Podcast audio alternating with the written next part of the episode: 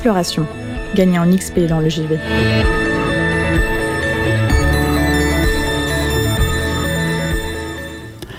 Depuis la rentrée, je ne vous ai pas trop parlé d'un jeu en particulier.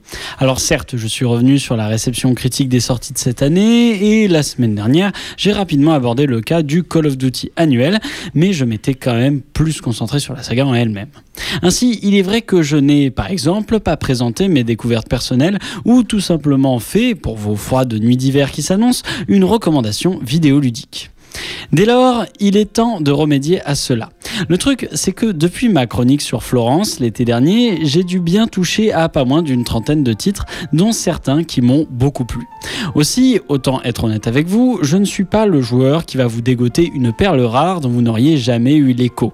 J'ai déjà eu du mal, à retenir les noms des dizaines de jeux qui sortent par jour.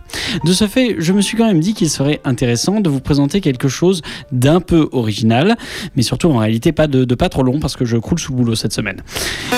Début août dernier. C'est un peu fort. Non, pas du tout, hein, mais c'était prévu, c'est moi qui oublie le rythme de ma chronique.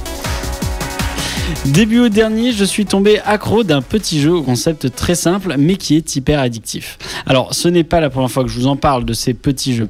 En effet, ma chronique sur Point Pi remonte déjà à plus d'un an et j'avais vite fait traiter la démo de Cursor Blade il y a un mois.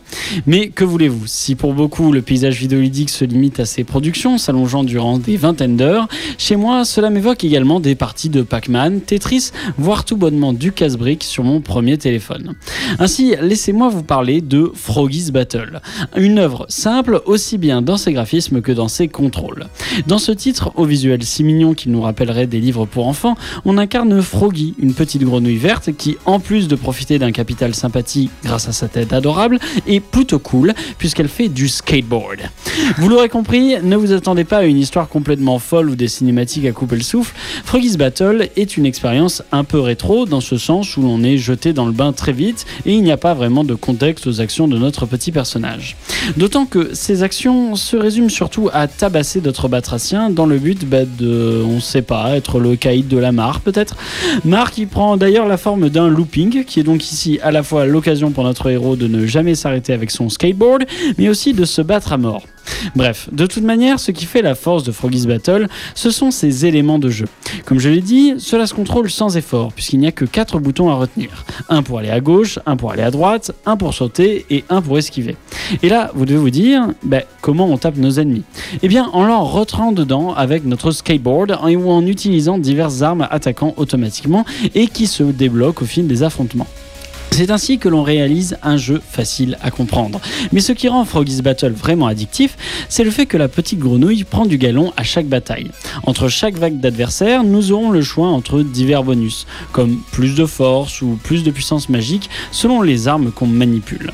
Il sera aussi possible d'augmenter la rapidité de nos coups via l'agilité de notre héros, ou tout simplement d'aller plus vite pour taper plus fort avec notre planche à roulettes en décidant de maximiser la statistique liée au skateboard.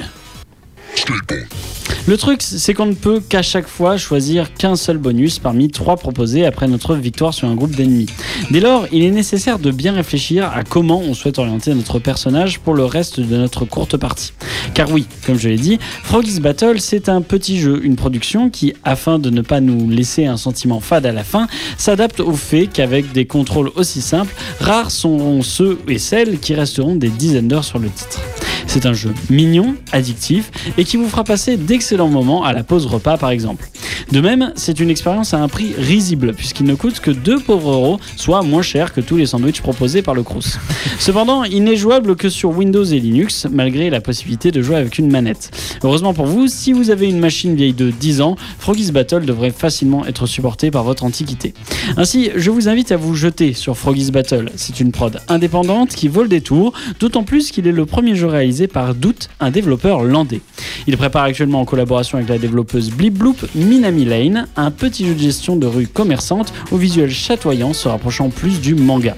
Mais toujours avec ce côté très simpliste. C'est prévu pour le moment pour fin février 2024 et qui sait, peut-être que lui aussi aura le droit à sa chronique.